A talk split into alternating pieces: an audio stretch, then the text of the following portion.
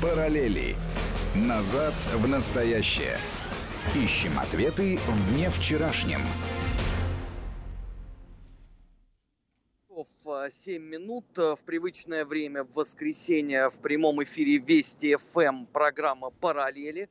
Армен Гаспарян и Марат Сафаров. Марат, рад тебя приветствовать. Приветствую, Армен. А, начать я предлагаю с э, темы, которая изрядно пошумела на этой неделе. Это дело историка Дмитриева а, и тот э, приговор, который воспоследовал. И самое главное, та общественно-политическая возня, которая сопровождала э, все это дело – и давайте скажем честно, она имела э, весьма и весьма малое отношение действительно э, к истории как науки, изучающей прошлое, а она имела самое прямое отношение к политике. А вообще, честно говоря, вот этот вот весь гигантский скандал вокруг э, захоронения в Сандермохе меня, честно говоря, удивил очень сильно. А, потому что это же не одно единственное место на территории нашей страны, где в 30-х годах что-то происходило, или уж тем более происходило что-то в годы э, Великой Отечественной войны. Но никогда это не вызывало такого глубокого а, общественного обсуждения. А вот в этот раз последовало. Почему? А, потому что на наших глазах постарались подменить повестку. Э, убрать из нее эпизоды, которые имели самое прямое отношение к криминалу, и вывести историческую плоскость на первое место для того, чтобы было комфортнее обсуждать одно и было неинтересно обсуждать другое. Собственно, это не э, история про то, что вот э, новый креатив э, возник в, в либеральных кругах. Они замечательным образом ведь с этой точки зрения использовали э, так называемую польскую модель, потому что все же прекрасно помнят, что э, при обсуждении, например, вопросов в Катыни, во взаимоотношениях э, Советского Союза и Польши, э, тщательнейшим образом избегается обсуждение других важных вопросов э, советско-польских отношений, там тех же самых 20-30-х годов. То есть пока вы будете отбиваться условно от одного вектора, до остального у вас руки точно совершенно не дотянутся, и э, все будет прекрасно. Вот эту схему отличным образом реализовали с историком Дмитриевым. И все было бы, на мой взгляд, вот ничего, и эта схема была бы абсолютно рабочей, если бы не одно но. Но Дмитриев не был ни первооткрывателем захоронений в Сандермохе, Дмитриев не был даже первым историком, а, который а, описал все то, что там происходило. Самое главное, Дмитриев вообще был а, чрезвычайно далек от э, исторической науки, потому что в момент, когда Э, захоронение Сандер Мохи было обнаружено, э, Дмитриев еще работал слесарем. И э, глубоких фундаментальных исследований по тем же самым архивным документам Федеральной службы безопасности за ним не числится. Но важно же не то, кем ты являешься, важно то, кем тебя подают общественному сознанию. Я просто напоминаю тем, кто не очень сильно следил за процессом Дмитриева, что еще только-только начались вот эти вот самые следственные мероприятия, как уже сразу же общество «Мемориал» назвало Дмитриева узником совести, жертвой политических гонений со всеми вытекающими из этого последствиями. То есть с самого начала – не исторические вопросы фигурировали, а фигурировала политика. И даже в момент, когда вот, казалось бы, сейчас а, для Дмитриева э, прозвучал, ну, по сути дела, давайте скажем честно, это приговор оправдательный. Э, потому что по тем статьям, которые ему инкриминировали, он должен был получить, ну, примерно раз в пять больший срок. Дмитриев ограничивается минимум, и уже, судя по всему, а, правда, прокуратура, говорят, уже это решение опротестовала, но вот на данную конкретную минуту Дмитриев а, в ноябре уже будет свободен. И возникает другой важный вопрос. Ну хорошо, а ради чего тогда происходила а, подмена понятий? Я имею в виду ситуацию с Сандермохом. Потому что ведь совершенно очевидно, что повестка не имела к этому вообще никакого отношения но тем не менее это произошло. А ответ лежит в абсолютно другой плоскости. Три года назад очень известный историк из Петропавловска, Веригин, на круглом столе поставил вопрос, а что же было на самом деле в Сандермохе? Ну, то есть, условно, только ли это были захоронения эпохи Большого террора, или там еще был э, один из финских концентрационных лагерей для э, солдат и командиров Красной Армии в годы оккупации э, Карелии э, в эпоху Великой Отечественной войны. Вопрос ведь был взят вовсе не из воздуха, потому что при проведении э, раскопок неоднократно попадались вещи, которые не могли иметь хождение там э, в эпоху э, большого террора. Э, военная форма, она же, как мы помним, менялась. Она же не была константой. Да? На эти вопросы обычно наши либеральные сограждане ответов ровным счетом никаких не давали. Но Веригин это очень авторитетный историк. Тем более, что опирался он на значительный пласт документов, а, которые были а, рассекречены Федеральной службой безопасности а, уже в 90-х и в нулевых годах. Российское военно-историческое общество в лице председателя Владимира Славовича Мединского снарядило туда научную экспедицию с тем, чтобы все внимательно изучить а, и дать ответы на все самые вот острые вопросы, которые есть по этой теме. Марат, вот я, поскольку участник, а, вот скажем так, с информационной точки зрения этой экспедиции, могу тебе сказать, что я еще не узнал о том, что она туда поедет, как уже началась истерика о том, что вы ставите под сомнение преступление сталинизма – вы ставите под сомнение э, объективность Дмитриева.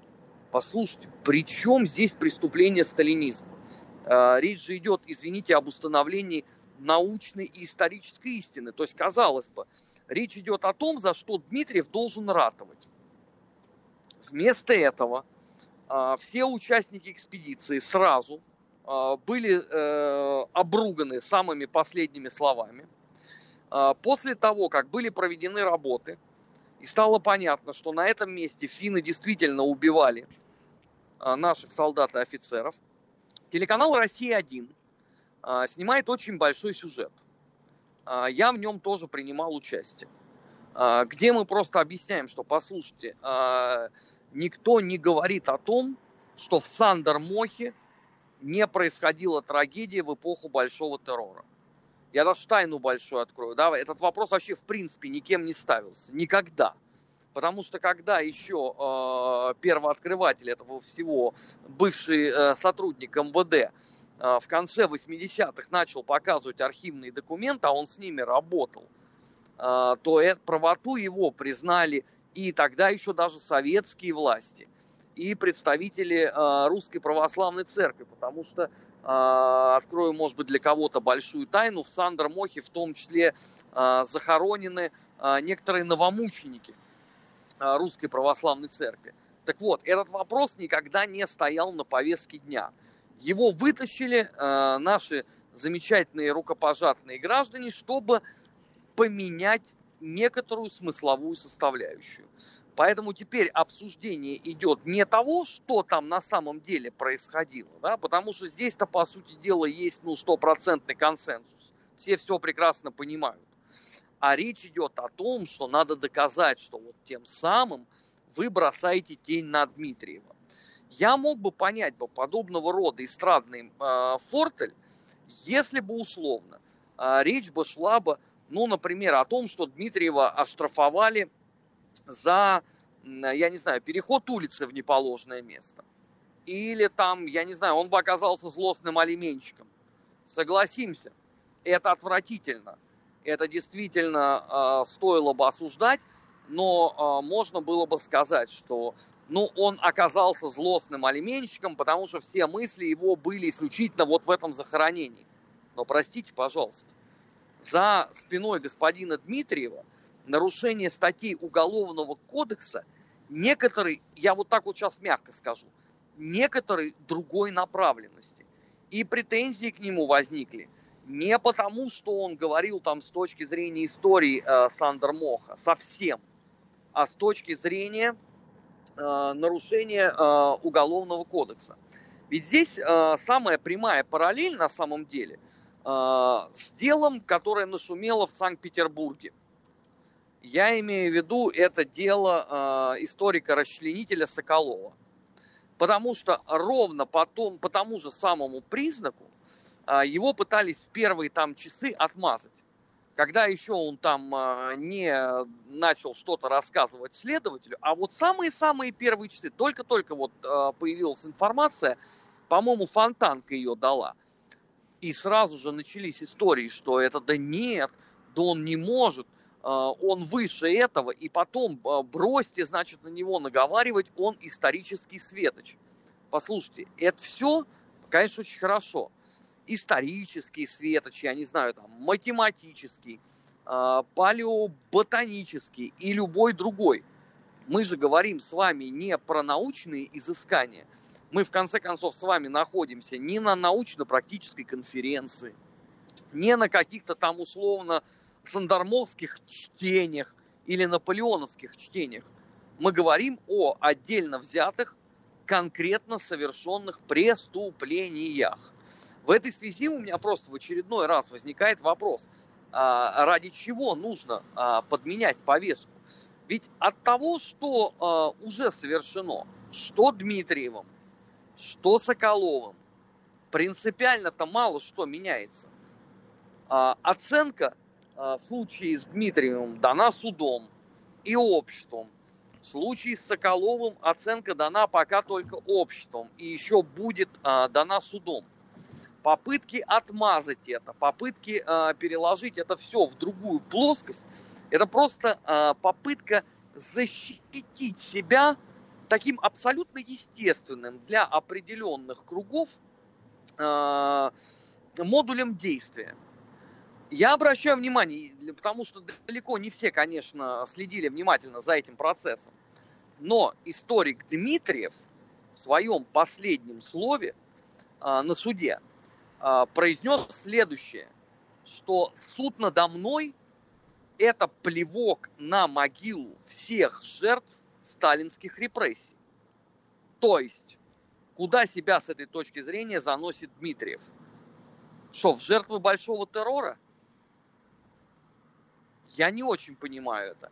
Я точно так же не очень понимаю, а, почему а, этот а, аспект начинают с остервенением раскручивать. Потому что ведь ну, любому здравомыслящему человеку понятно, на лицо либо же вопиющий цинизм, либо совершенно запредельная наглость. А, потому что никакого отношения а, к событиям 30-х годов дело о растлении несовершеннолетних в принципе не имеет. Еще раз повторяю, научные изыскания как таковые на суде не фигурировали Дмитриева.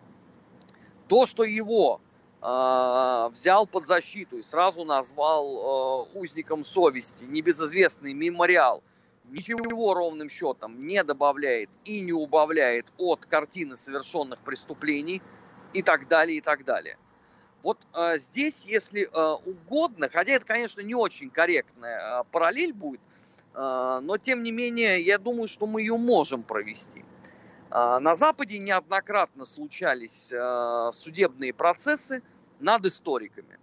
Ну, например, над историками э, ревизионистского толка – ну, самый яркий такой показательный пример – это процесс над Ирвингом за его книгу «Бомбардировка Дрездена».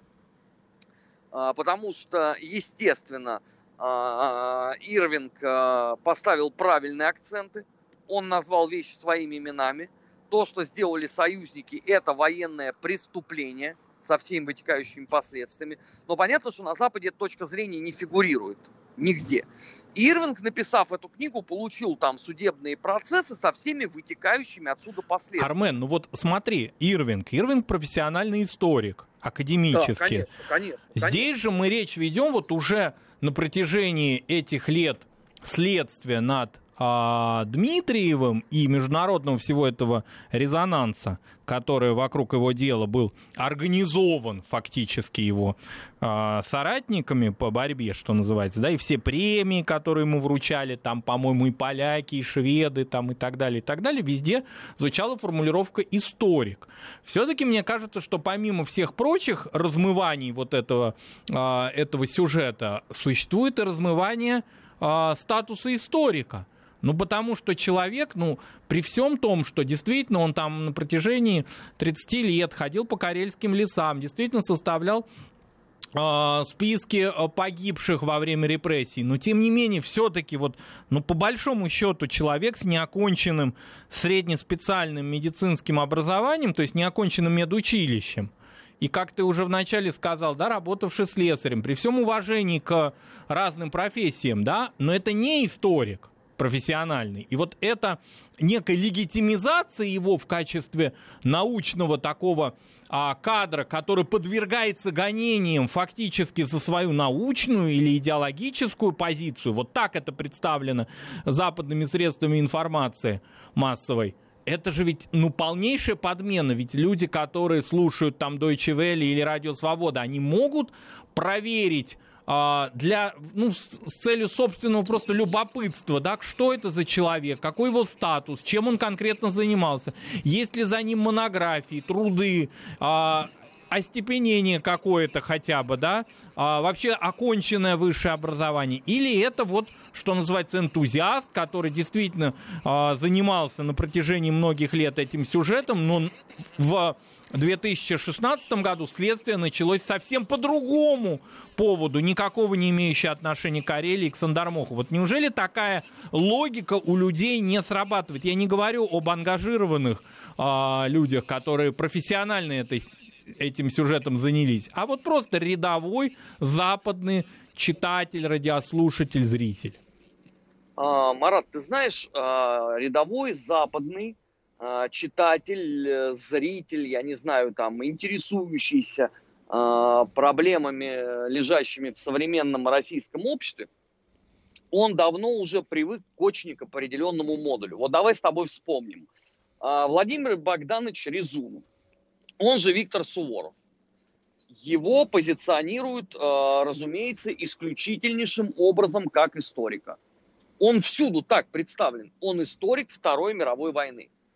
А, небезызвестный а, Марк Солонин, а, да, тоже понаписавший великое множество самых разнообразных работ, он на Западе представляется как историк Второй мировой войны. Ну, насколько я помню, он инженер, Марк Солонин. Вот так, если грубо по э, его специальности говорить.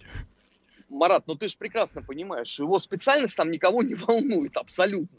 Да, здесь же важный э, вопрос, как тебя подают. А, поэтому с этой точки зрения а, понятие историк, оно действительно а, весьма и весьма сильно размыто. Потому что, понимаешь, ну, особенно в нашей стране. Потому что у нас ведь, э, как в Бразилии, там каждый может тренировать футбольную сборную, а у нас э, тебе абсолютно любой человек а, может написать а, конспирологическую книгу любой направленности по любому историческому периоду, причем а, сделать это настолько в кратчайшие сроки, что можно просто диву даться. Но тем не менее, это данность. Поэтому Дмитриев с этой точки зрения, он очень комфортно ложился вот в эту концепцию. Ведь здесь важно не то, какое он получил образование, да, или там какие у него написаны там академические труды если вообще там таковые есть когда-то, э, ну или хотя бы там в формате научпопа. Здесь же важно то, какую идеологию он разделяет и продвигает в обществе. А с этой точки зрения, извините, к Дмитриеву ну, невозможно предъявить ни единой претензии, потому что он, что называется, а, кровинушка от кровиночки, а, подлинных таких либеральных ценностей и воззрений. А, поэтому его вполне там могут достойнейшим образом называть прекрасным историком и так далее, и так далее. А что в этом такого? Это же сама по себе модель. Она отлично работает, потому что ведь достаточно вспомнить, почему у нас в стране так получилось. У нас же в конце 80-х годов перестроечная печать. Помнишь же, как говорил, да, что э, профессиональные историки это кто? Это Халуин на службе ЦК КПСС. Это они проходят по ведомству агитации и пропаганды, верить э, им категорически нельзя, и э, надо верить э, исключительно каким-то вот там, я не знаю, гражданским активистам, условно, или людям, которые заряжены э, тягой э, к историческим познаниям, и вот они несут эту обжигающую правду. У нас в определенном смысле э, общество тоже привыкло к тому, что это нормально. Ну, это нормальный подход, который э, можно эксплуатировать. О том, что Дмитриев э, не является тем, кем его э, подают, мало кто знал. Вот правда. Я так подозреваю, что а, кроме там условно заинтересованных людей, которые вообще этим там либо предметно занимаются э, темой репрессий эпохи большого террора, либо теми, кто следил за этим процессом, об этом вообще никому не известно. Что является, в общем, э, нормальным.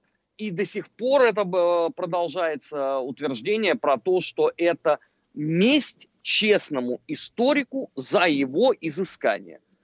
Хотя ни разу во время процесса не прозвучали слова, которые можно было бы трактовать условно э, как имеющие хотя бы там косвенное какое-то отношение э, к тому процессу, э, которым занимался Дмитриев там э, во время своих исторических изысканий. Собственно, Речь сам Сандармох и его, значит, а, исследования, они вообще не привлекались к его уголовному делу, они не имеют вообще никакого, ну, то есть это от слова совсем не имеют отношения, это одна а, ситуация, да, научная или краеведческая, как угодно ее можно называть, и другой совсем разговор, это а, сугубо уголовное дело, которое возбуждено ему по совсем другим статьям. Конечно, но здесь важно, опять же, повторю, то, как э, это э, продают э, в медиапространстве. И здесь, конечно, надо сказать, что эти люди, ну, в определенном смысле э, преуспели. Э, параллели в эфире Вести ФМ. Мы сейчас прервемся на выпуск новостей. Сразу после него продолжим. Не переключайтесь на главном информационном радио страны. Всегда интересно. Параллели. Назад в настоящее. Ищем ответы в дне вчерашнем. 16 часов 33 минуты в российской столице. В эфире Вести ФМ по-прежнему программа «Параллели». Армен Гаспарян и Марат Сафаров. И мы двигаемся дальше. Сегодня из Санкт-Петербурга пришла э, новость, на которую многие очень не обратили ровным счетом никакого внимания, хотя если бы это произошло бы 32 года назад, наверное, бурление было бы очень-очень серьезным. Я имею в виду, что э, в городе на Неве на 84-м году жизни скончалась э, Нина Андреева. Я вот абсолютно убежден, что если вот нас сейчас э, слушать, э, слушают молодые люди, вот их спросить, кто это такая – они не ответят, потому что для них э, это словосочетание Нина Андреева не говорит э, ровным счетом ничего. А вот э, мои ровесники и люди э, сильно старше меня, конечно, наверное, сразу вспомнят март 1988 года, газета «Советская Россия» и знаменитейшая, нашумевшая статья, которая называлась «Не могу поступиться принципами». Ее потом еще называли манифестом всех антиперестроечных сил. А, вот давайте я для молодежи просто объясню. Вот когда вы сейчас а, видите какие-то политические заявления, а, вы сразу знаете, что на него будет, на это заявление, а, будет сразу дан ответ. И даже, в общем, не один и будет он там, я не знаю, в Телеграм-канале, либо же там в Инстаграме, а может быть на Ютубе.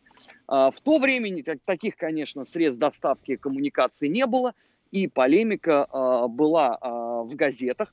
Но, между прочим, на то знаменитое антиперестроечное заявление Нины Андреевой отвечали аж на после полуторачасового заседания ЦК КПСС. Э, когда Михаил Сергеевич Горбачев выступал с анализом того, что написала э, Нина Андреева э, по поводу уклонизма от генеральной линии партии на построение социализма, от предательства идеалов Ленина, Сталина и так далее, и так далее. А уже в апреле того же 1998 э, года Нине Андреевой, правда, ее в тексте даже не называли, ответил тоже в очень большой статье, если мне память не изменяет, была она опубликована уже в газете «Правда», непосредственно сам прораб перестройки, ее архитектор даже можно сказать, Александр Николаевич Яковлев. Вот это была, конечно, очень серьезная история того 1988 года, а, то знаменитое выступление Нины Андреевой обсуждали все, кто только мог, потому что а, на, уже на тот момент даже внутри советского общества, которое, казалось бы, да, как нам сейчас рассказывают некоторые балаболы, которое являлось монолитным, а, вело там классовую борьбу, э, шло к победе коммунизма. Так вот, даже в том самом советском обществе, я это хорошо помню, очень многие воспринимали заявление Нины Андреевой как абсолютно стопроцентный маргинализм, а, как такое явление, как каких-то там мамонтов, которые вдруг откуда-то появились э, на политической повестке. Но в то же время, Армен, согласись, ведь многие тогда расценили эту статью как э, некое заявление консервативных политических сил, и даже называли Егора Кузьмича Люгачева в качестве автора или инициатора этой статьи.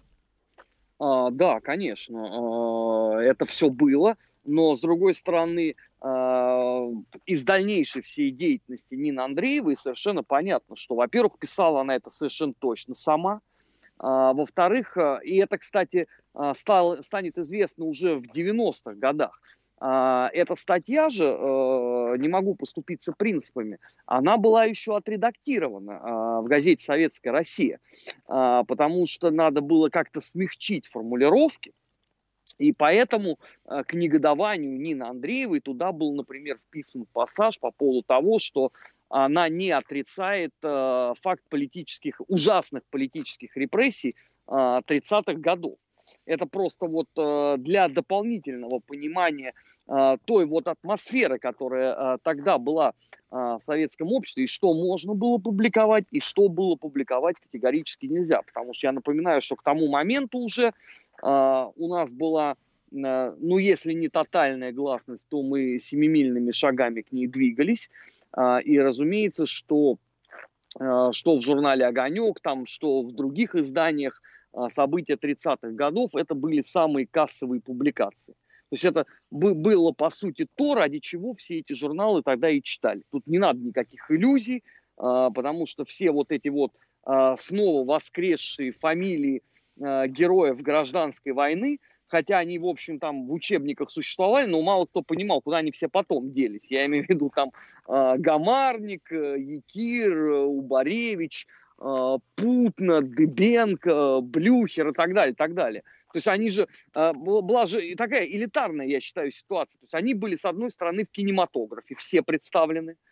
А, они были, значит, э, показаны в учебниках, как такие пламенные революционеры, в том числе такое было то понятие э, книги по истории для, дошко... Э, для внеклассного чтения.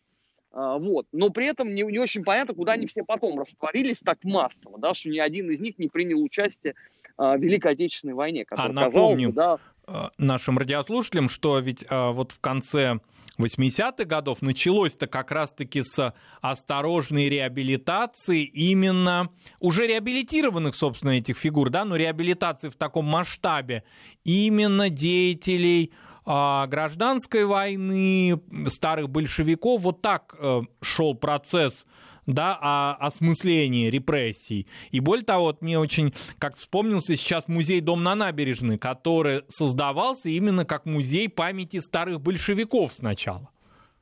Да, конечно. А, при этом а, подавляющее большинство людей действительно мало э, имело представления о том, что это было. И вот, конечно, Э, та волна, которую поднял э, Горбачев, она пробудила очень многих действительно э, такой подлинный интерес к событиям 20-х и 30-х годов, потому что это, был, это же был вал публикаций. Это же не одна, не две и даже не десять в неделю, а их было гораздо больше. Собственно, вся центральная печать, при этом она же вся еще подчинялась ЦК КПСС. А, тогда же не было никакой независимой печати, да, она появится в нашей стране уже а, гораздо позже а, описываемых нами событий 1988 года. Так вот, она все это выплескивала, и это монументальное обсуждение затмевало абсолютно все. И вот контрапунктом этому, значит, звучит вот этот гневный глаз Нины Андреевой, который немало э, каких, э, значит, эмоций вызвал. Но самое это интересное здесь в другом. Вот это заявление прозвучало, да? И на этом, собственно, вся эта история-то по сути и заканчивается, потому что в 90-х годах Нина Андреева маргинализировалась просто уже вот до самого донышка, что называется. Она даже образовала свое ВКПБ, ну, что само по себе говорит о многом, да, а, заняла она такую принципиальную, как это называют э, все эти люди, э, ленинско-сталинскую позицию. Я, правда, искренне не понимаю, что они закладывают вот в это определение. Ну, потому что вообще-то э, КПСС и было вполне себе э, партии Ленина Сталина. Но в отличие от Саши Умалатовой, как-то вот медийно она совсем не звучала в 90-е годы. Какие-то были такие, скорее, всплески. Может быть, потому что она все-таки не прорвалась в Верховный Совет в свое время, да, и как-то вот свою 15-минутную эту славу или 15-дневную, да, как-то не конвертировала. Ты знаешь, Марат, у меня вообще большие сомнения в том, что она расценивала себя как политик. Вот э, эта параллель, вот опять же, там, с, с нашей э, э, чудесной либеральной оппозицией, да, потому что всех, кого не взять, они, они все политики. Ну, то есть э, все и занимаются, только непонятно, э, в чем именно лежит вот э, их политическая составляющая. Вот это для меня э, всю мою жизнь была э, большущая загадка. Э, потому что, э, я напоминаю, Валерия Ильинична Новодворская, да, это вот два антагониста с Ниной Андреевой, это две диаметрально противоположные точки зрения. Но Валерия Ильинична это тоже себя, между прочим, политиком считала. Так, на секунду. У меня, если честно, конечно, Царствие Небесное, не не Андреева, если она вообще верила в Бога, но тем не менее, у меня всегда был, была такая мечта о батле между Валерией Ильиничной и Ниной Андреевой. Мне кажется, это было бы круто. Это было бы круто, конечно, но Валерия Ильинична бы ее вынесла бы а, в одну калитку, потому что это все-таки э, принципиально разные плоскости. Потому что а, Валерия Ильинична говорить умела э, и многократно это доказывала. Да, она говорила вещи Э, ужасный там с точки зрения любого, наверное, э, человека с системным подходом, там, я не знаю, к политике, либо к истории, да, но то, что она говорить умела, это как бы однозначно. И у нее, извините, э, книги написаны очень-очень талантливо. Да, это они, конечно, переполнены стопроцентной дикостью, вот, которую даже разобрать, наверное, не по силу будет ни одному смертному от начала до конца. Вот, но тем не менее... Там но дискутировать есть... с ней было сложно. Да, там, там как бы есть фундамент. А вот э, Нина Андреева, это знаешь, как вот есть в поп-музыке, да, э, исполнитель одной песни вот это такой, знаешь, Джефф Кристи. Да, но Валерия Ильинична все-таки, да, она надо отдать ей должное, она бралась за разные сюжеты. Диску, дискуссия была невозможна по факту того, что просто нельзя было вставить ни одного слова в этот поток, да. А Нина Андреева все-таки вот работала на своей платформе, со своими принципами. Ну, правда, с тем же самым э, результатом между нулем и ничем, но это как бы э, это карма, потому что если даже в условиях э, Советского Союза, советской власти и той там, ну, еще достаточно серьезной популярности в обществе определенных идей, это нельзя было ни во что конвертировать, то понятное дело, что 90-е годы с этой точки зрения были вообще абсолютно утопией. Тем паче, что на той же э, площадке, по сути, играл гораздо больше трибун. Это вот э, новодворская от коммунистической идеи. Это я имею в виду Виктора Ампилова. Да. С его трудовой России, с его маршами голодных кастрюль и так далее, и так далее. То есть вот этот движ, он как бы был э, действительно органичен. И Ампилов-то умевший говорить достаточно хорошо, он, конечно, бы, э, забил бы э, баки Нины Андреевой. Но я даже не об этом хочу сказать, просто вот история Андреевой как таковой, она лежит вот э, ровно в той же плоскости, о котором я еще хотел сегодня поговорить. Это я имею в виду э, эпоха харасмента. У нас ведь э, на этой неделе и сначала э, нашли харасмент у сотрудников транспарентнейший и очень рукопожатной новой газеты. Э, и, казалось бы, да, уже вот должна быть какая-то реакция ответная, потому что мы же помним, как э, Муратов там со товарищи, они орали, что вот есть там в Государственной Думе кто-то там с неуважением относится к женщинам, то мы там отзываем корреспондентов, мы с ним вообще не будем называть. Я думал, ну хорошо, ладно, вы же тогда как люди последовательные, да, э, должны, значит, тщательнейшим образом разобраться, а что, собственно, происходит э, внутри ваших прекрасных э, редакций. Но ничего этого не последовало. Ладно, я думал, ну, э, может быть, просто сейчас лето, э, дачи, да, ну, не до этого. А коронавирус, опять же, э, мешается. Ну, вот чуть попозже, наверное, какую-то какую-то реакцию мы увидим. И тут три девушки берут и обвиняют в харасменте небезызвестного писателя, сатирика Ротом, еще один светоч нашего либерализма – а, товарищ Шендеровича. Я просто хочу напомнить, что э, Шендерович точно так же орал о том, что э, если вот в Государственной Думе есть харасмент, то это отвратительно, это низко. Вообще низко для мужчины. А, а, я не знаю, там да, даже, может, обращать лишний раз внимание на женщину. Я просто не очень следил за полетом мысли либерала Шендеровича. Но тем не менее, он это все произносил. Окей, но тогда возникает вопрос, подождите, но невеста Цезаря должна быть э, вне подозрений. Э, если бы условно бы э, я бы взялся бы, э, будучи большим любителем футбола, орать, что футбол это э, ненавистно и гадко, но это было бы странно, по крайней мере, да? Но почему-то в нашем случае, в случае с Харрисментом, никаких ни извинений, ни объяснений. Опять ничего не последовало. Нет, один там Светоч э, на прошлой неделе тоже был обвинен. Есть такой, значит, телеканальчик, где, э, значит, Светоча обвинили студенты-практиканты. Даже не будем сейчас вдаваться во всю эту грязную историю, но ответ был такой, что да, это имело место быть, но это было до э, принятия обществом новой этики. А я не очень понимаю, Марат, что такое новая этика в обществе? Вот э, я всякий раз, когда это слышу, я никак не могу понять, они о чем говорят. Вот какие этические нормы вообще вот в российском обществе э, поменялись за последние 20 лет? Нет, российское ну, общество их абсолютно не интересует. Причем тут российское общество ими вообще не рассматривается. Это рассматривается э, как российская территория, скорее. Вот в каком-то прогрессивном э, обществе за нашими границами там возникла новая этика. И, соответственно, Нет, не перестроился товарищ. Подожди, Марат, значит, э, небезызвестный классик э, очень верно заметил, что нельзя быть в обществе и быть свободным от общества. То есть они в каком-то обществе, в каком-то социуме же э, совершенно однозначно находятся.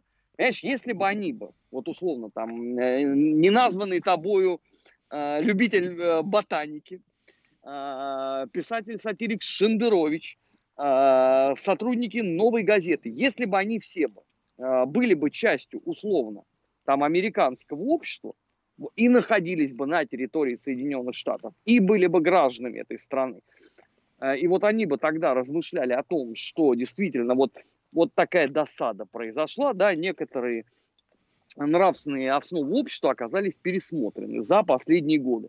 Вот эту линию поведения я бы понимал бы и у меня бы э, не возникали бы э, никакие вопросы. Но все перечисленные э, нами граждане, они все являются э, жителями и гражданами Российской Федерации. Они все живут внутри России. Они все оперируют э, началами, которые приняты в российском обществе. Поэтому я не очень понимаю, о каких изменениях вообще здесь в принципе идет речь. Это первое. Э, второе. А, даже если гипотетически допустить, что они действительно правы, и теперь общество поменялось, и э, приставать и э, совершать э, действия, связанные с насилием сексуального э, характера, стало невыносимо, то у меня, извините, возникает другой вопрос.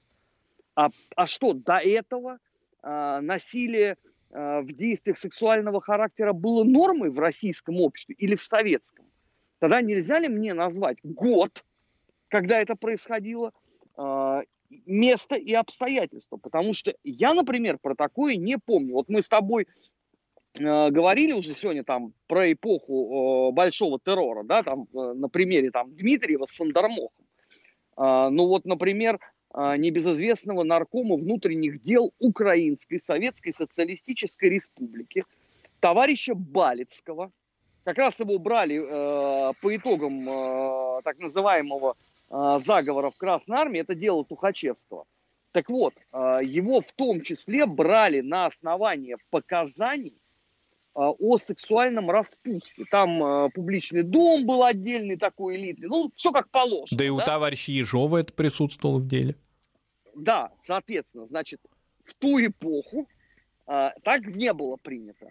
Я, конечно, понимаю, что всем нашим либералам именно эпоха старых большевиков нравится, потому что они идейно все оттуда. Идейно и, э, что называется, генетически. Но, тем не менее, значит, тогда так не было. Э, в 60-х годах э, тоже не было. Не было в 70-х. А, в 80-х годах не было. Тогда, извините, о каком изменении а, вот этих вот эпических э, общественно-политических норм идет речь. Нет, ну старые большевики с э, подозрениями или обвинениями в их адрес, мне кажется, уже их мало интересует. Ведь все прогрессивное где-то за океаном вот делал Харви Вайнштейн, и это отправная точка. А там Балецкий, Ежов или там еще кто-то, это уже мхом поросло. Подожди, но тогда опять э, происходит э, страшная нестыковка, потому что если они ориентируются на дело Харви Ванштейна, значит, господин Шендерович должен сейчас вот прям вот бросить все, сказать жене, насуши мне 2 кило сухарей, я иду, пишу явку с повинной э, в Следственный комитет, чтобы мне дали по минимальному порогу. А, да, еще, извините, заключаю сделку со следствием, чтобы мне дали по минимальному порогу, чтобы я не получил там два пожизненных срока. Потому что Вайнштейн же, по сути, он получил, ну, а, ему сколько? Ему сейчас сильно за 60. И получил он, по-моему, 30 лет. Ну да, так к, к столетию выйдет, может быть. Да.